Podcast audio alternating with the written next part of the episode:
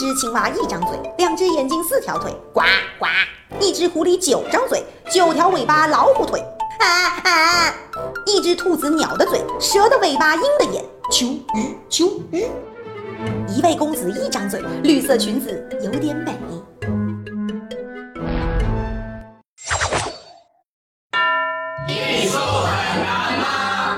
你好，我是易公子。今天我们要说一本传世奇书《山海经》。《山海经》顾名思义啊，就是那些年那些山和海的那些事儿。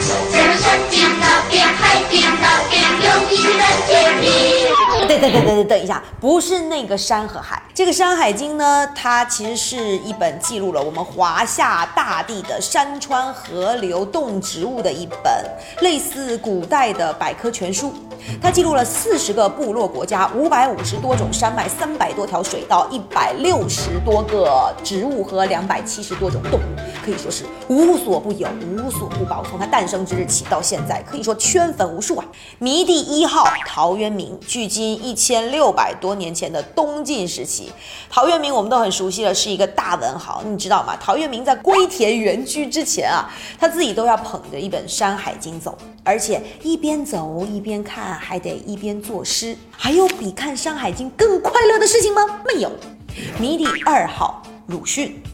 鲁迅那简直是把《山海经》当成宝贝一样，说《山海经》是一本盖古之巫书，什么意思呢？就是它是一本类似像《哈利波特》一样的魔法书，迷倒一大片中国文人还不算，他让很多的外国友人都纷纷为之大口。不知道大家有没有看过一部电影叫《神奇动物在哪里二》，他就把《山海经》里面的一个叫做邹吴的动物搬上了大荧幕，让全世界都见识了一下这一只能够日行千里的大猫。那这个时候我们就会很好奇了，为什么《山海经》能够有这么大的魅力，让中外友人都纷纷为之倾倒呢？其实《山海经》啊，它除了有丰富的内容之外，它最最最最大的一个特点就是奇，特别特别的奇。那么它奇在哪里？这么大的一部奇书，围绕在他身边有太多太多的谜团。我们今天就要一点一点的拨开《山海经》的谜团，来了解一下《山海经》背后的故事。传说一：谁写的《山海经》？是人？是神？还是外星人？我们刚刚说到，《山海经》记录了远古时期生活的方方面面，可以说是远古的一本古人日用百科全书了。但这个时候问题就来了，你想啊，古代的交通那么的不发达，也没有什么高铁、飞机，我光是去隔壁村采风，我都得走上大半天的时间，更何况我要如此详细的去记载这些山川、河流、动植物等等等等。你要是搁现在的人们，我就算详细的感叹，我也得花上个几年的时间啊。但是古人却早早都完成了，而且还完成的如此出色。那么，到底是哪一位神人能写出这么一部巨著呢？大家一言不合就开始争论了起来。那必然是我大禹，我和手下当年治水时记录了一路山水，奇珍异兽。战国时的列子、汤问、第五不都写了吗？嗯，不对不对，这书上写的人面兽身、九头蛇，不都是我希腊神话里的斯芬克斯和海德拉？《山海经》是我们希腊人写的。哦，我的上帝呀！这东山经描述的山水走向、山与山的距离，跟洛杉矶和内达华山一毛一样。你说不是我美洲人写的，还能有谁呢？哎，都别吵吵了。我们研究后发现呢，《山海经》应该是原始社会中酋长、巫师他们写的，而生活中方方面面都给记录下来的。所以你看，光是这个作者是谁，大家都吵翻天了。这真的是五花八门，每个人都觉得自己说的是对的。但是不管怎么争吵，大家有一点共识是达成的，也就是说，他们认为这个《山海经》不是一下子一个人就可以写完的，必须是不同时期的不同的人慢慢慢慢的构建起来。那至于说这个《山海经》产自何地，究竟是哪国人写的，很多专家学者呢做了一个复原图，大家从这个复原图里面就可以看出，那必须妥妥的是中国人。传说二。书里长相奇怪的生物是真的吗？在传世的十八卷《山海经》里头啊，我们印象最深的绝对是那些神奇的生物了，什么五彩鸟凤凰、青丘九尾狐，还有像是我们中华民族神兽界的顶流龙等等等等。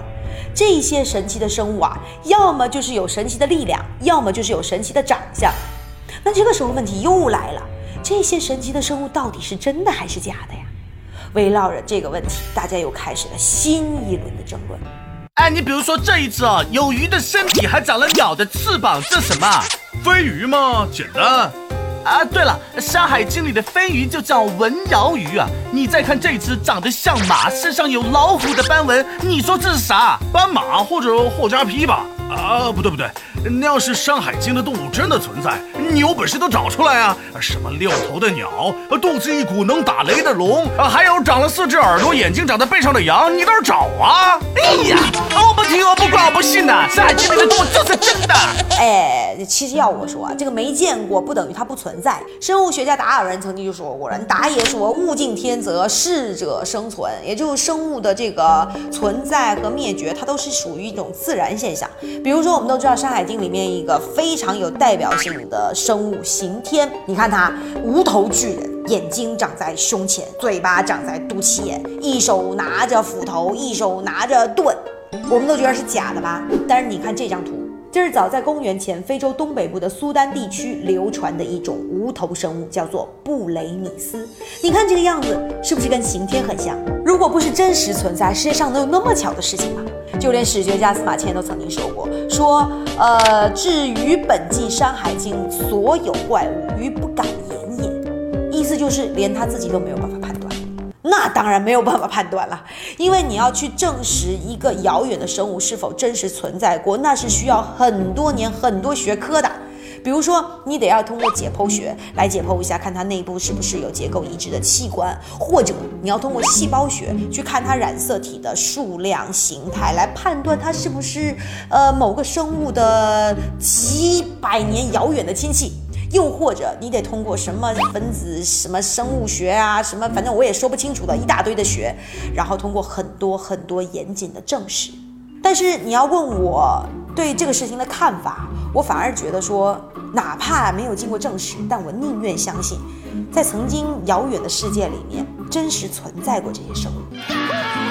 传说三：《山海经》怎么来的？为什么古人要写这么本奇怪的书？《山海经》里的生物啊，真真假假。于是有人就会问了：这个《山海经》是写着玩的，还是拿来做什么的呢？古人为什么要来创作《山海经》呢？关于这个《山海经》的创作初衷，历来也是一大热门话题。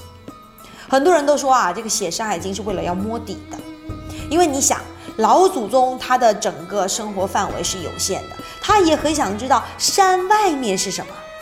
就像是我们现在的人，我们也很想知道宇宙之外还有什么一样，所以山外有山，人外有人，世界这么大，祖宗们也想去看看。当然，这个说法之外呢，还有另外一种说法，我觉得特别有意思。他们认为《山海经》不是来摸底的，写《山海经》是为了要去寻宝的。他们统计了这个《山海经》出现的这些词汇的次数，哈，除了那些固定的词汇或者是那些计数单位之外，出现最多的词，你知道是什么吗？多金。这个金当然不指的是金子，它还包括铜啊、玉石啊等等等等，其实就是矿产资源。老子有矿，老子就发达了。至于那些什么山山水水、神奇动物啊，那就是顺手写一写，反正我也不差这个时间。你看这两种说法呢，其实把《山海经》的创作初衷都觉得它是为了去探索更多的未知世界。然后还有一波学者，他们认为《山海经》不是为了探索用的，它是记录的功能。它既是一本巫书，也是一本历史书。天地是如何开辟？我们人到底是怎么来的？哪些生物是坏蛋？我们得提防。哪一些东西吃了可以补身体？等等等等。古人们就是这样把自己的一些经验和探索记录下来，而后来的人呢，又有了新的经验，就把这些经验一点一点的增补进去。于是，一代又一代人的行走跟记录，就组成了这样的一部旷世奇书《山海经》。我今天在来的过程当中，我问我老公一个问题，我说：“你相不相信《山海经》里面的那些生物是真的？”他说不相信。我说：“那你相不相信人类是由更高阶的生命体所创造的？”他说他也不相信。然后我顿时就觉得他很无趣，因为他的认知范畴就是在现代科学的认知范畴以内的。但是《山海经》恰恰给了我们很多现代科学没有办法解释的那些谜，而这些谜又源源不断基于艺术灵感。艺术从中创造出了更多更浪漫的作品，而这些作品又重新反哺到了科学里面，科学又有了源源不断的动力去探索和扩大自己的边界。我想，这就是《山海经》永恒不断的魅力所在。